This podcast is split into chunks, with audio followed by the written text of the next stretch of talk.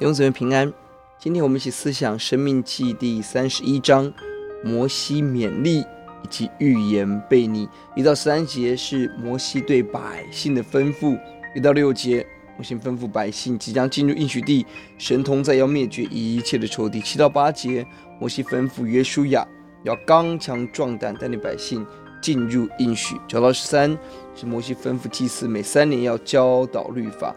十四到二十三节。是神对摩西、约书亚的吩咐。十四、十五节，神呼唤他们两位进入会幕。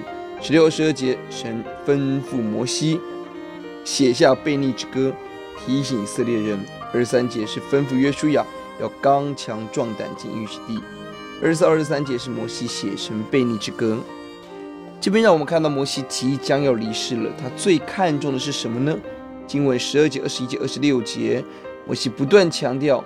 是要把律法教导百姓，做诗歌提醒以色列人，放在约柜旁边，种种这些目的，要百姓深刻的认识神的道。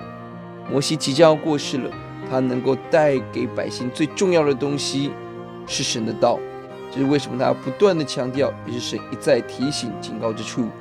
另外一处，我们看到摩西即将离世了，他在意的是新的领袖约书亚，是七到八节。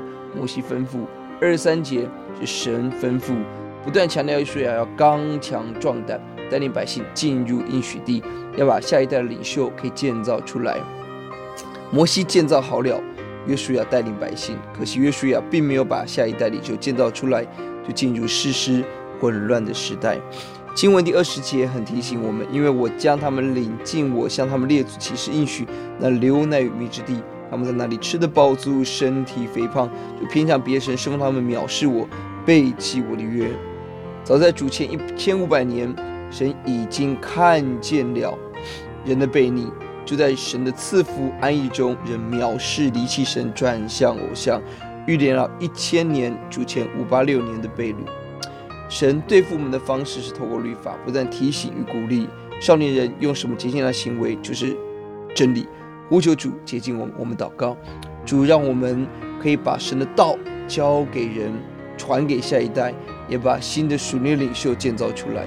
求主听我们的祷告，奉耶稣的名，阿门。